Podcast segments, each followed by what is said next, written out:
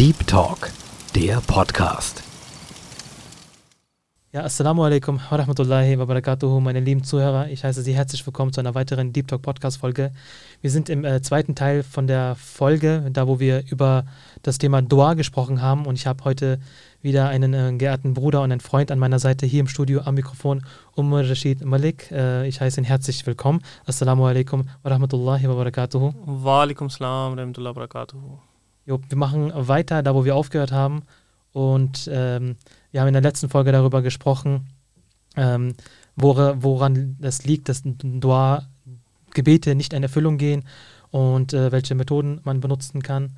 Und an der Stelle würde ich dann wieder anknüpfen und äh, da fällt mir gerade was auf. Also guck mal, das mit der Kommunikation finde ich sehr, sehr spannend, weil es geht ja um Kommunikation mit Allah Ta'ala. Ja, genau. Es geht um Dua. Du hast ja eine Kommunikation. Richtig. Gottesdienst, äh, Namaz, Salawat sind ja auch alles äh, äh, Namen von bestimmten Kommunikationen mit Allah Ta'ala. Mhm. Das heißt,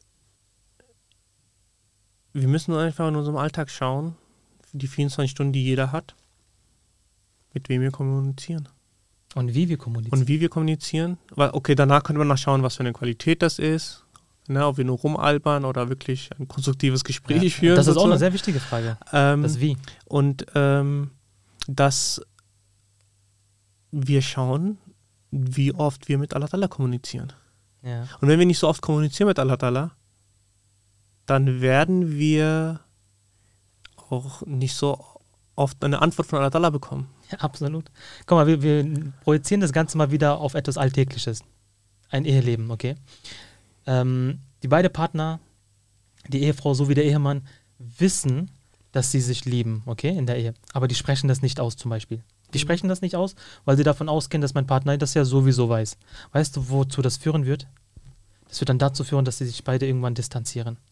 Weil innere Stimmen brauchen eine tatkräftige Bestätigung. Es muss gesagt werden. Es muss symbolisiert, signalisiert, vermittelt werden. Das heißt, der Ehemann muss auch mal Rosen mit nach Hause bringen, Pralinen mit nach Hause bringen, mal einen Urlaub planen, spazieren gehen, weil er dadurch ausdrückt, wie sehr er seine Frau liebt. Die Frau kann für ihren Teil auch Sachen tun, was dann signalisiert und symbolisiert und vermittelt, dass sie ihren Mann liebt. Das heißt, man, durch Ta Taten sind ja lauter als Worte. Projizieren wir das jetzt auf äh, Gott und äh, Schöpfung, dann ist es auch wichtig, dass man die richtigen Handlungen an den Tag legt, wodurch man zeigt, dass man Gott liebt. La Mhm. ilaha illallah Muhammad Rasulullah, das ist ein, äh, ein Glaubensbekenntnis der Muslime. Dieses muss ja auch irgendwo äh, in Taten zu sehen sein. Mhm. Allahu Akbar, Allah ist der Größte, muss ja auch in Taten zu sehen sein. Mhm. Größte, ja, aber größer als was?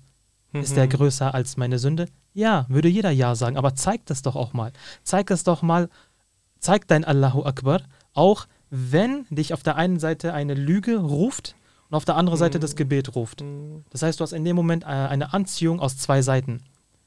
Du hast eine Lüge, die du, die du, die du aussprechen kannst und dann ähm, entgehst du dir sehr viel Ärger in dem Moment. Das ist schon sehr äh, verlockend in dem Moment. Mhm.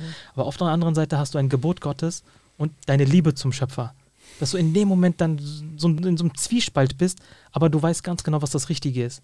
Das ist ja dieses, dieses Challenge, diese Herausforderung, in die, die du dann äh, in dem Moment äh, erfüllen musst.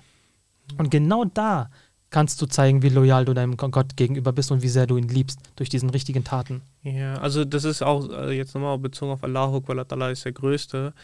Ähm, ich sehe das auch, ich verstehe das auch in dem Kontext, dass man sagt, okay, auf Gott vertrauen heißt aber auch, dass man ihm die Priorität gibt, dass ähm, ja man nicht zum Beispiel an anderen Sachen vertraut, wie zum Beispiel, ich vertraue mh, auf mein Fahr Fahrrad. Ähm, wenn ich mit meinem Fahrrad Mhm. zum Termin fahre, dann komme ich pünktlich an. Aber warum vertraue ich auf das Fahrrad? Warum vertraue ich nicht auf Allah Ta'ala? Das ist ja viel, viel Größeres. Deswegen Mhm. Allahu Akbar, Allah Ta'ala ist der Größte. Ja. Dass ich eigentlich an Gott vertraue. Allah Ta'ala kann dazu äh, führen, dass ich auf dem Weg keinen Platten bekomme oder irgendwas sich beim Fahrrad löst. Deswegen lehrt, der Islam ja auch, dass man vor jeder Tat äh, Bismillah sagen sollte, ja, im Namen Allahs. um, Ja. dann, um das Ganze nochmal zu segnen. Genau. Und du hast vorhin einen sehr, sehr, sehr wichtigen Aspekt angesprochen, nämlich das Wie. Das ist auch sehr wichtig. Stell dir mal vor, du hast einen Freund, der kommt zu dir und sagt, ähm, der schaut dir noch nicht mal in die Augen, der ist gerade am Handy und äh, sagt in einem frechen Ton, hey, äh, leih mir mal 20 Euro, jetzt, sofort. Du würdest dir auch in, in dem Moment denken, ey, was soll das? Das kannst du auch höflicher sagen. Du brauchst etwas gerade von mir, 20 Euro. Das kannst du auch viel netter, viel höflicher ausdrücken. Das wäre Viel eleganter. eleganter oder vielleicht mal ausdrücken, dass du das gerade nötig hast. Hm. Selbst ein Kind, was zu seinen Eltern kommt und sagt, äh, frech sagt, hey, ich will eine Playstation, würden die Eltern auch sagen, hey, nicht in diesem Ton. Was soll das? Sag das mal ein bisschen, ja, respektvoller. Hm. Ja, das ist absolut verständlich. Ein gesunder Menschenverstand würde sofort hier sagen, ja klar, das, ist, das gehört sich nicht so, wenn man das so frech sagt. Wenn wir aber mit Allah Ta'ala sprechen, und da kann sich jeder diese Frage stellen, wie ernsthaft sind wir in dem Moment, wenn wir sagen, Iyaka na'budu wa iyaka nasta'in, ihdina salat al-mustaqim zum Beispiel. Führe uns auf den geraden Weg, Mhm. den Weg. Wie ernst meinen wir das überhaupt? Das Wie ist doch auch wichtig. Wie, in was für einer Art und Weise wir Allah Ta'ala um etwas bitten. Sind wir in dem Moment aufrecht? Sind wir, sagen wir das vom Herzen? Meinen wir das auch, was wir sagen? Wenn wir beim Gebet zum Beispiel äh, sagen, ähm, aller Preis gebührt dir Allah, dem Herrn der Welten, dem Gnädigen, dem Barmherzigen, dem Meister des Gerichtstages, sind wir uns in dem Moment auch bewusst, was wir da gerade sagen? Wenn jemand zu dir sagt, ähm, ich respektiere dich, und dieser jemand nicht mal Deutsch spricht, geschweige denn nicht mal weiß, was er gerade von sich gegeben hat, dann würdest du diesen Worten doch gar kein Gewicht geben, gar keine Bedeutung geben, weil du sagst, hey, ähm, du kannst es gar nicht meinen, was du gerade sagst, weil du ja nicht mal diese Sprache sprichst. Dann wird es bei dir auch keine Bedeutung haben. Das heißt, man muss auch verstehen, was man sagt und dann muss man das auch vom Herzen sagen. Ich denke, das sind so diese Schritte, die man als Gläubiger machen sollte, egal jetzt, sei es Christentum, Judentum, egal, Hauptsache gläubiger Mensch. Man muss in der Kommunikation mit seinem Gott ernsthafter werden und sich bewusst sein, was man spricht, Mhm. damit diese gewisse Wirkung reinkommt in den Worten. Ich glaube, das ist, gilt auch für Agnostiker, weil die sind ja, die sagen, die sagen jetzt, okay, wir gehören jetzt keiner Religionsgemeinschaft an, Ja, keiner Religion an, aber wir ähm, sagen aber auch nicht, dass es keinen, keinen Gott gibt, sondern es kann ja was geben, aber wir wissen es nicht. Ja, ja. Ne? Gibt es natürlich auch. Also, dass man sozusagen einfach sagt, okay, Gott, wenn es dich da gibt, dann bete ich zu dir und zeig Hilf mir mir. einen Weg. Hilf mir, sei Ja. bei mir, unterstütz mich. Ja, und dann kann man natürlich schauen, okay, was gibt es da für Handlungsempfehlungen, was für Anleitungen gibt es in den verschiedenen Religionen und dass man die dann eben halt ähm, versucht anzuwenden. Ja, Und wer aufrichtig und ehrlich zu Allah Ta'ala sich neigt und ihn sucht, der wird ihn auch selbstverständlich finden. Ja, absolut. Das stimmt. Es gibt auch ähm, ähm, diesen Aspekt der, der Taten, ähm, dass diese dann, ähm, also deine Gedanken werden zu deinen Worten, deine Worte werden dann zu deinen Taten. Kennst du diesen Spruch? Ich kenne den so nicht, weil es Mhm. gibt ja auch, okay, da sind da Worte da, aber die, da folgen keine Taten. Ich kenne das auch so, ja, genau, das heißt ja mal im Koran, wieso ähm, sagst du etwas, ähm, was du nicht selbst was tust. du nicht selbst tust, genau. Ähm, genau, ich habe jetzt ein Bild vor mir. Ich finde das sehr interessant, ich zeige dir das mal kurz.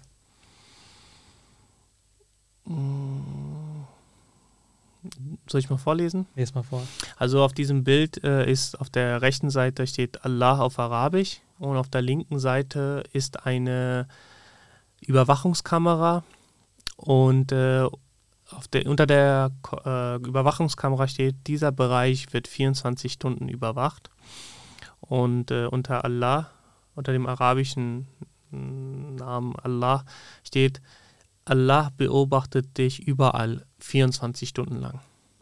Sei ehrlich, wovor haben wir mehr Angst? Genau. Sei ehrlich, wovor haben wir mehr Angst?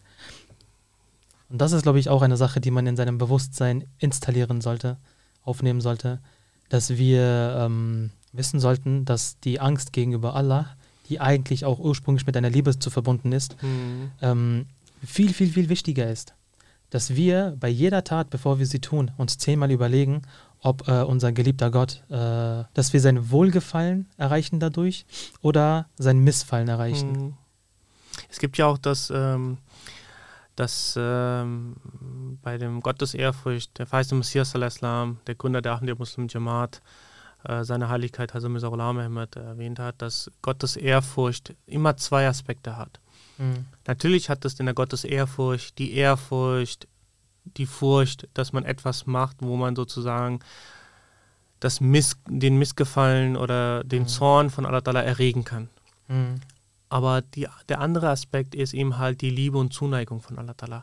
Dass man eben halt bestimmte Sachen nicht tut, Mhm. die dann Sünden sind, ja. weil wir nicht die uns von der Zuneigung und Liebe von Allah Ta'ala uns entfernen möchten. Und, und das heißt auch, dass wir die Taten vollbringen, die Allah Ta'alas Zuneigung erhöhen.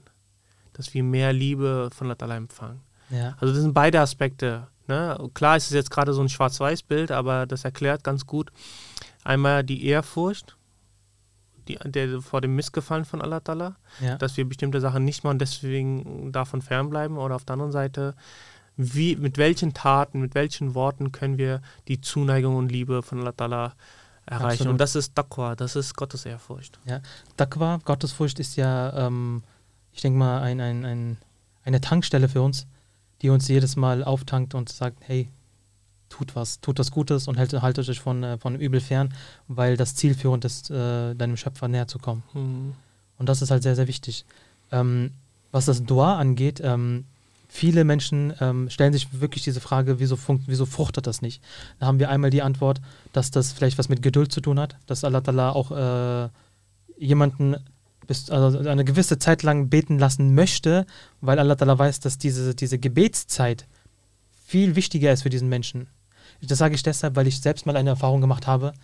Ich habe für etwas gebetet und ähm, ich habe äh, gemerkt, dass da nichts sich äh, tut. Ne?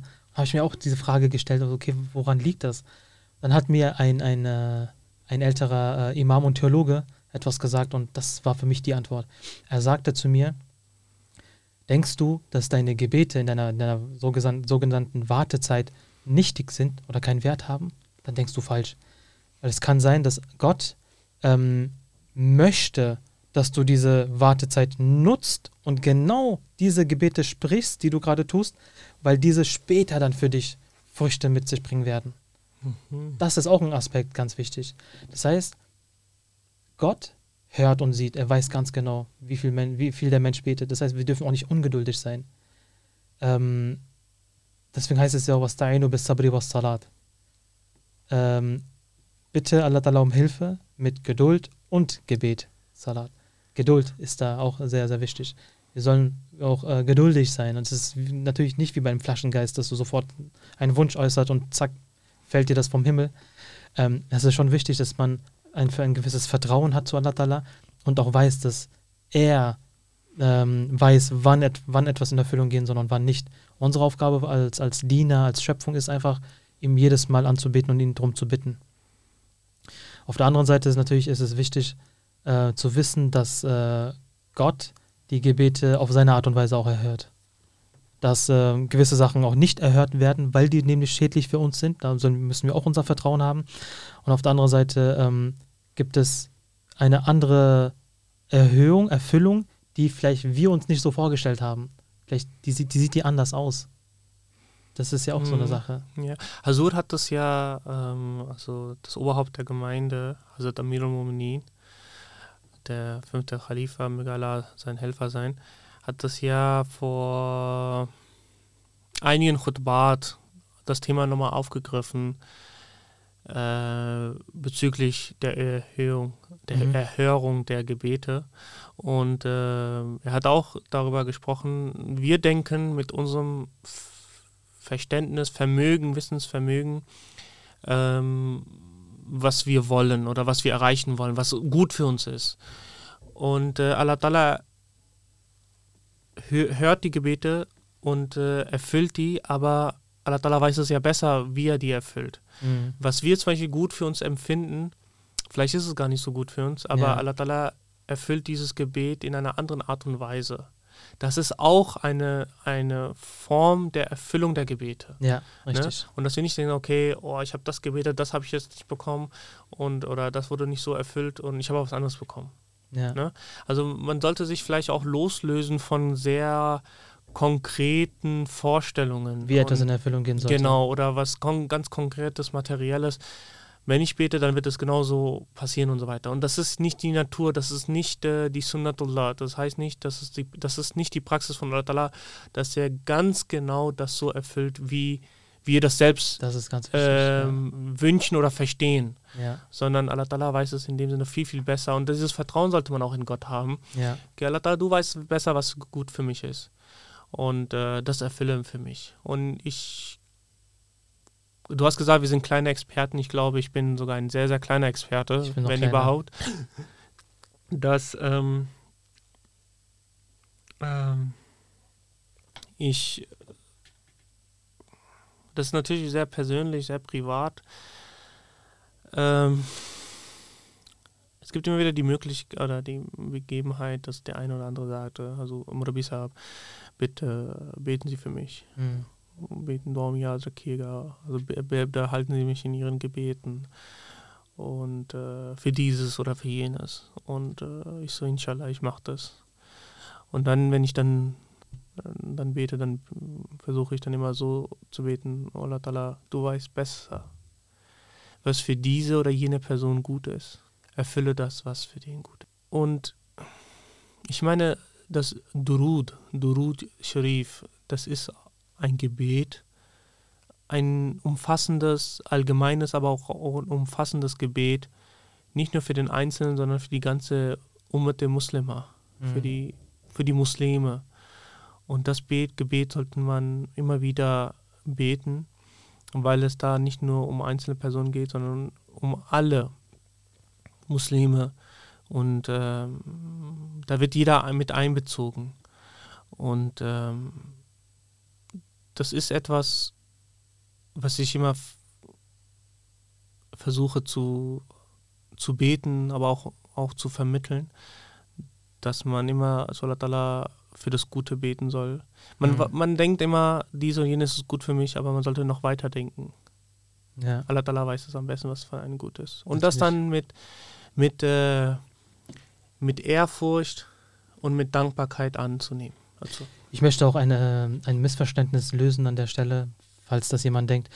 Ähm, gottgefällig zu leben kann die Wahrscheinlichkeit erhöhen, dass deine Gebete äh, erhört werden. Ja, aber es ist keine Garantie dafür, beziehungsweise nicht absolut ausschlaggebend, weil der Mensch immer zu Gott eine individuelle Beziehung hat.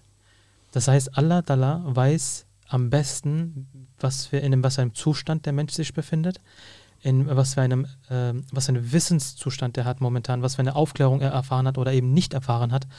Und deswegen ist die Bindung ne, von, von, einem, von dem Individuum zu seinem Schöpfer auch individuell. Das heißt, wir können niemals davon äh, ausgehen oder sagen, hey, der Mensch, der jetzt äh, fünfmal am Tag betet und ähm, seine, seine äh, religiösen Pflichten nachgeht, definitiv bei Gott mehr anerkannter und geliebter ist als jemand, der das nicht tut. Warum können wir das nicht sagen? Weil wir nicht diese göttliche Perspektive haben, die nur Gott hat. Weil Gott weiß exakt, wie äh, der Herzenszustand eines Menschen ist. Und er weiß, wie viel er, äh, er jemanden belasten darf. Das ist auch ganz, ganz wichtig in dem Zusammenhang. Weil es kann sein, dass jemand, der religiös auferzogen wurde, ähm, eine, eine sehr große, eine starke Aufklärung erfahren hat, was, was äh, gut und schlecht angeht oder Gebote und Verbote, dass dieser Mensch von Gott auch dementsprechend geprüft wird und auf die Probe gestellt. Und jemand, der nicht äh, religiös auferzogen worden ist, dass seine Gebete, wenn er sie ausspricht, viel mehr Gewicht haben bei Allah, weil auch dort dann eben die äh, Erwartung von Allah Ta'ala viel, viel geringer ist. Also nur als Beispiel. Das heißt, man kann versuchen, durch eigene Handlungen und äh, eigene Entwicklungen, ähm, dass das eigene Dua Gewicht bekommt. Man kann dann somit die Wahrscheinlichkeit erhöhen, weil uns nun mal, nun mal der Islam das auch lehrt. Aber man kann das nicht als eine, ein, als, äh, ein, ein Elixier betrachten. dass das jetzt äh, ein Zauberspruch ist oder eine Zauberformel dafür, äh, dass es so definitiv funktioniert. Das heißt, man muss das Ganze in dem, im Gesamtkontext betrachten. Allah Ta'ala sagt ja im Heiligen Koran, ähm, und wenn meine Diener dich nach mir fragen, sprich, ich bin nahe, ich antworte dem Gebet des Bittenden, wenn er zu mir betet. Sollten sie auf mich hören und an mich glauben, auf dass sie den rechten Weg wandeln mögen. Hier finde ich eine ganz, eine Stelle ganz äh, ähm, markant, nämlich, und wenn dein Diener dich nach mir fragt. Das heißt, es geht hier um den heiligen Propheten Muhammad sallallahu alaihi wasallam, Frieden und Segen sei das auf ihm. Wir haben an einem heiligen Propheten Frieden und Segen sei auf ihm ein Vorbild und wir können uns an ihm orientieren. Wir können ja sehen, wie er zu Gott gesprochen hat, wie er sich äh, verhalten hat in seinem Leben. Und wenn wir uns danach äh, orientieren, dann können wir es schaffen, dass unser Gebet auch eine, erhört wird. Weil dann ist ja Gott sehr nahe. Und der heilige Prophet sallam, ist ja das beste Beispiel, Ja, der nach dem heiligen Koran gelebt hat. Also der ähm, sein Leben war durch und durch getränkt von den islamischen Lehren, von dem, was wir äh, Mhm. Lehre der im heiligen Koran stehen. Die, äh, seine Frau, Hazrat Aisha radiallahu ta'ala anha, äh, wurde gefragt, äh, wie sein Charakter war. Kana khuluquhul Quran. Seine Charakter war der heilige Koran und seine Praxis war der Koran. Er war das lebendige, das praktische Beispiel und lebendige Beispiel für den Frühislam, äh, wie man den Islam lebt. Mhm. Und, ähm, und genauso auch in, äh, ist es so, dass auch bei den Gebe Erfüllung der Gebete ähm, hat Allah Ta'ala die Gebete erfüllt, erhört. Und äh, wir sehen es in der Geschichte des frühen Islams, wie sie erhört wurden. Ne? Zum Beispiel Ja. in der äh, Schlacht von Badr. Ne? äh, als Beispiel oder Fatah Makkah, also die äh, Eroberung ja. von Makkah Zurück- oder die Frei, äh, wie nennt man das, die Befreiung von Makkah. Und ähm, die Prophezeiung und das Gebet wurde erfüllt. Aber wie es erfüllt wurde, das hat man dann, sieht man in, der, in den Geschichtsbüchern, wie Mhm. ohne Blutvergießen Mekka wieder erobert wurde oder bef- befreit wurde Mhm. und die Muslime äh, wieder eingezogen sind nach Mekka und wieder zurückgekommen sind. Ja, absolut. Das hat sehr viel was mit, mit Dings zu tun, mit äh, Selbstreflexion. Wir Muslime, die an den Islam glauben und äh, den heiligen Propheten Frieden und Segen Allah sein auf ihm als unser Vorbild sehen, dann sollten wir uns auch bemühen, uns äh, so zu verhalten. Natürlich werden wir das in dem Maße niemals schaffen, aber zumindest versuchen. Man kann sich ja ähm, Attribute vornehmen, auch von Allah, und diese versuchen im eigenen, in der eigenen Persönlichkeit aufzusaugen, aufzunehmen, weil das nämlich dann wieder ähm, uns voranbringt in unserer Entwicklung. Und so kann man das Dua Gewicht verleihen. Wir sind ja immer noch bei diesem Thema, wie man es schafft, dass unsere Seele wieder diese Stärke bekommt, wieder diesen Glanz, diesen Glow-up bekommt, dass äh, wir empfänglicher werden für das Licht Gottes, für die Spiritualität und dann unsere Worte auch äh, einen Gewicht haben bei Allah. Und dazu haben wir einmal, dass wir Sünden ähm, ablegen sollten, diese Gewichte ablegen sollten, die äh, eine, Art, äh, eine Art Steine sind auf unserem Weg zu Allah. Und auf der anderen Seite sollten wir auch die Navigatoren Aufmerksamkeit schenken, diese, diese, diese Schilder auf diesem Weg zu Allah, die uns dann sagen, wo wir abzubiegen haben, wo wir die Ausfahrt nehmen müssen und wo wir geradeaus gehen müssen. Diese Navigatoren Mhm. sind nun mal Gebote und Verbote. Wenn wir uns danach orientieren, dann ähm, haben wir eine sehr gute Chance, ähm, ein gottgefälliges Leben zu leben. Das ist eine, ein sehr schönes Leben. Ich glaube, das, das ist, glaube ich, auch, also wenn jemand wirklich auf der Suche ist, für den ist es, glaube ich, auch klar, okay, da gibt es Gebote und Verbote. Es gibt Sachen, die man tun soll und die Sachen, die man nicht tun soll. Ne? Ja. Ich glaube, das ist dann schon eher mm, verständ nachvollziehbar. Aber die andere Frage ist, wie kommt man dorthin? Ne? Und da muss man natürlich auch ähm, sich ehrlich machen, dass äh, es viele Ablenkungen gibt. ja. Ablenkung gibt von der Religiosität, von der Spiritualität und dann eben halt von den spirituellen äh, Handlungen und Praktiken, die man dann machen sollte, um die Seele zu ernähren, dass sie eben halt äh, so ernährt wird, dass die auch Glow-up bekommt, also ähm, glüht, erglüht, äh, aufblüht. und da gibt es natürlich auch sehr viele Hindernisse. Ja. Ne? Also, dass manche Sachen sind so, da sind wir so beeinflusst, dass äh, wir manchmal das äh, aus der Erinnerung verlieren. Ähm, und da spielt eben halt die Digitalisierung eine sehr große Rolle oder ja. die Direktmedien eine große Rolle. Aber auch natürlich, weil wir so getrimmt sind, dass wir immer wieder zum Beispiel zu unserem Handy greifen. Ja, absolut, das stimmt. Ich finde, so, dass diese Unausgeglichenheit, die haben wir der Modernisierung, der modernen Technologie auch zu verdanken, dass wir einen Lifestyle aufgebaut haben, wo wir ähm, uns darauf fokussieren, unseren Körper zu stillen, den körperlichen Durst. Mhm. Ähm, da gibt es natürlich den Durst der Augen einmal, den Durst der Ohren, also sprich Musik, ähm, den Durst der Kommunikation, so Social Media. Und wir nehmen äh, uns Beispiele in den Social Media und orientieren uns danach. Wenn wir aber dabei äh, die Spiritualität vergessen, und in dem Moment ist sie halt ähm, ja eine Art Einschränkung, weil wir halt von dem Genuss weg müssen, von dem Rausch und uns nüchtern machen müssen und keiner hat Lust, mhm. nüchtern zu werden.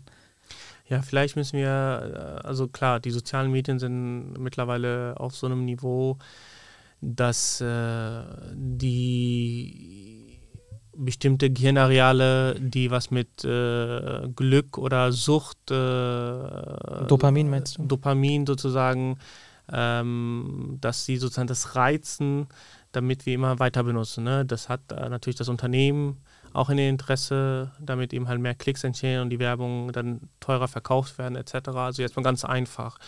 Aber die Frage ist, ähm, dass wir vielleicht diesen Rausch nicht dort suchen, vielleicht doch im Gebet suchen, in der Niederwerfung, in der Sajda.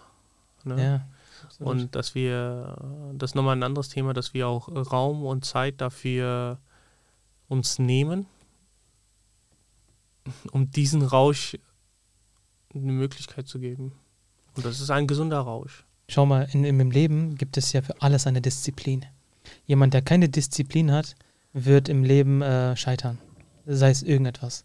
Disziplin, Ordnung, eine, eine Regelmäßigkeit, Pünktlichkeit ist immer wichtig, wenn man ein übergeordnetes Ziel verfolgt. Also, das kann von mir aus Karriere sein, Fitness sein, Ernährung sein, äh, Bildung sein und, und, und. Das Gleiche gilt auch für den Glauben. Was ist denn eine Disziplin? Eine Disziplin lehrt dich, dass du gewisse Sachen unterlassen musst und gewisse Sachen Vorrang gewähren musst. Warum? weil du eine, ein, ein Ziel verfolgst, welches äh, auf einer gewissen Route zu, äh, zu, zu erreichen ist. So, wenn du aber diese, diese, diese Einschränkungen jetzt ignorierst, ne, dass du dich jetzt nicht disziplinierst, zum Beispiel morgens früh aufstehen, Hausaufgaben machen oder ähm, deine Ernährung, ne, jetzt sagen wir mal, du hast einen Ernährungsplan, wenn du dich jetzt nicht danach orientierst, dann wirst du am Ende äh, nicht dein gewünschtes Ziel erreichen. Im Glauben ist es exakt genau das Gleiche. Wir haben diese Einschränkungen und ich weiß, dass die immer sehr oft immer als äh, Beraubung der Freiheit äh, hingestellt werden, was völliger Quatsch ist. Wenn der gläubige Mensch ein Ziel vor Augen hat und das ist die Nähe Gottes, die spirituelle Vervollkommnung des Menschen, ähm, eins werden mit Gott, das sind hohe Ziele, dann muss man auch Einschränkungen in Kauf nehmen, beziehungsweise sich diesen Einschränkungen unterordnen, weil genau durch diese Disziplin man dieses Ziel erreicht. Aber das geschieht nur dann, wenn man einen, einen gewissen Glauben hat, wenn man daran glaubt, dass man dieses Ziel erreicht. Wenn du einen Fitnessplan hast, der verbunden ist mit einem Ernährungsplan, dann hast du ja seit dem Tag 1 ein Vertrauen in diesem, in diesem Plan. Du vertraust ja, du baust darauf, dass das funktioniert. Und dann hältst du dich daran und siehst nach ein, zwei, nach drei Wochen die ersten Ergebnisse. Und dann freust du dich. Dann bist du glücklich. Du denkst, boah, das, das, das, das, das, äh, äh, das funktioniert. Und dann machst du weiter. Du machst dann so lange weiter, bis du nach vier, fünf Monaten dein gewünschtes, äh, äh, deinen, gewünschten gesundheitlichen Zustand erreicht hast. Das gleiche gilt auch für den Glauben. Da musst du ja auch dich anstrengen, du musst gewisse Regeln befolgen. Ja, du musst morgens auch aufstimmen zum Früh Frühgebet äh, und gegen deinen Schlaf kämpfen. Du musst auch auf deine Zunge aufpassen, wie du mit Leuten redest. Du musst auf deine Gedanken aufpassen, wie du über Leute denkst. Gutes tun, Böses unterlassen. Genau diese Einschränkung äh, ist, wo du deine Freiheit äh, aufgibst, eine, ein, ein Stück deiner Freiheit, um eine höhere spirituelle Freiheit zu erreichen. Und das ist das, was viele Menschen nicht verstehen. Viele sagen, nein, ich möchte von Tag, zum, von Tag zu Tag leben. Meine Ziele sind von Tag zu Tag äh, erreichbar. Und ich ähm, möchte glücklich sein. Ich möchte mein Leben genießen. Ich möchte einfach nur Spaß haben. Und ich möchte ähm, alles machen dürfen, was ich will. Und ich äh, verteufle alles, was mich versucht, in diese Freiheit einzuschränken. Ja, schön. Dann wunder dich nicht, wenn du später einen, einen seligen äh, Breakdown erfährst. Oder wenn, wenn du merkst, dass es dir dann spirituell einfach schlecht geht. Das passiert. Ich sage das deshalb, ich will, möchte das nicht pauschalisieren, aber das merke ich, wenn ich mit Leuten spreche, die mir das dann berichten. Die mir dann, und das, da, da erkenne ich ein Muster. Die berichten mir einen Lifestyle über 10, 15 Jahre und dann kommen sie zu meiner Wenigkeit und sagen, hey, ich fühle mich schlecht, ich habe schlaflose Nächte, es, es, es äh, geht mir sehr, sehr schlecht. Ich äh, befinde mich in einem Zustand, wo ich ähm, keinen Halt habe. Also sie haben sozusagen andere Prioritäten in den letzten 10, 15 Jahren in ihrem Leben gesetzt. Ja. Sie haben die wahrscheinlich auch erreicht. Weltliche, ja. Aber nach ein paar Jahren, also nach zehn Jahren, haben sie dann gemerkt, mir fehlt aber etwas. Etwas sehr Großes und die wissen ja. nicht, was das ist. Ich ja, möchte, okay, das ist natürlich nochmal eine andere, also das ist nochmal eine, noch eine Herausforderung zu erfahren, was das ist, was einem fehlt. Ja, aber äh, der, der, wichtig ist ja, dass die das überhaupt wahrnehmen, ja. diesen Durst oder diese, ja. dieses Defizit, dieses, diese Lücke. Ich möchte das Weltliche gar nicht verteufeln, das, darum geht es mir gar nicht. Man kann das Weltliche genießen, wenn es Hand in Hand geht mit dem Spirituellen. Und im Rahmen bleibt. Genau, es geht ja um den gesunden Konsum. Der, dieser gesunde Konsum gibt es ja, gibt's ja auch im, im, bei der Ernährung, gibt es ja auch bei Social Media. Alles kann man in gesunden Rahmen konsumieren. Überdosis ist immer Gift. Ja. Absolut. Bei, der, bei dem Glauben ist es ja genauso. Dass man ja auch da dann die Balance haben sollte, dass man, dass, wo man den Körper gesund ernährt, auch die, auch die Seele mhm. nicht äh, außer Acht lassen sollte. Ja. Und das ist halt wichtig. Wo, und das hat auch sehr viel was mit dem Thema Dua zu tun. Ähm, wenn wir beobachten, dass jetzt im Nahosten so viele unschuldige Menschen sterben und wir aus der Ferne und uns die Hände gebunden sind und wir wollen etwas tun, hier ist mein Appell an alle, die gerade zuhören. Betet, ja, aber entwickelt euch auch bitte spirituell weiter. Fangt an, ein gottgefälliges Leben zu leben, ähm, indem ihr an eure Spiritualität anknüpft und versucht, eure Taten zu reflektieren weil ihr dadurch eurem Gebet Gewicht verleihen könnt. Ja, die Wahrscheinlichkeit wächst dadurch, dass euer Gebet dann bei Allah äh, ähm, angenommener wird. Aber reflektiert, und das ist ganz, ganz wichtig, weil dadurch könnt ihr den unschuldigen äh, äh, zivilen Opfern, die im Krieg äh, sterben, und das ist sehr, sehr, sehr traurig, wie können sie dadurch, können wir sie dadurch, also dadurch können wir sie äh, denen helfen. Das ist sozusagen mein, Fazit aus dem Ganzen. Man sollte an sich arbeiten, auf jeden Fall. Man kann spenden natürlich. Man kann auch versuchen, in der Öffentlichkeit äh, irgendwie ähm, lauter zu werden. Zu erzeugen. Eine Resonanz zu erzeugen.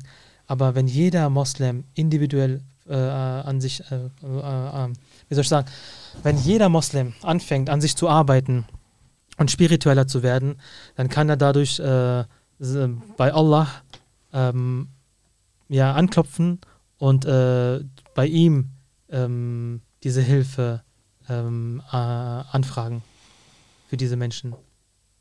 Ja, also das sowieso, natürlich, ähm, aber ich, jeder kann individuell auch auf seiner eigenen ähm,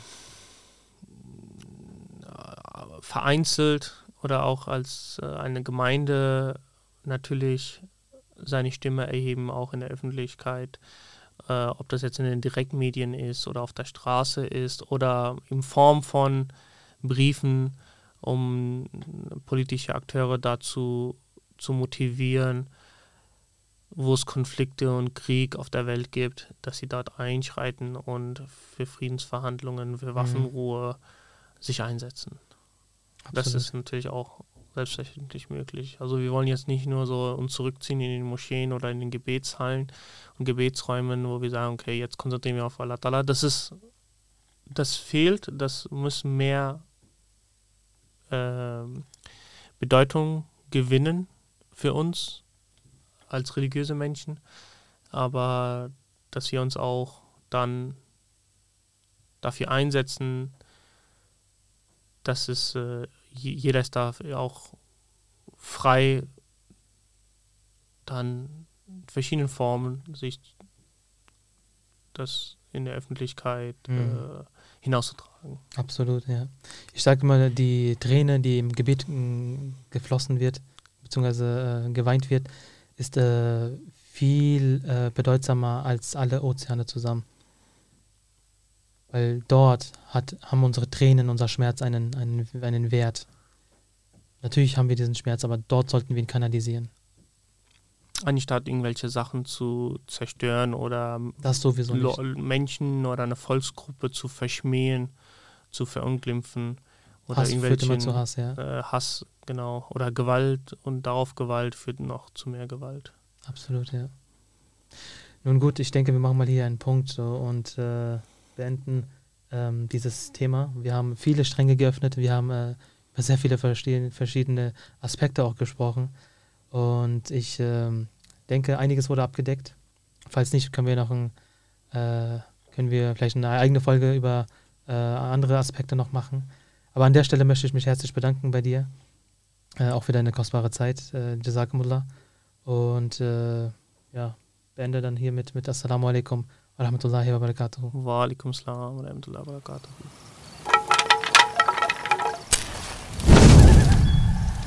Deep Talk, der Podcast.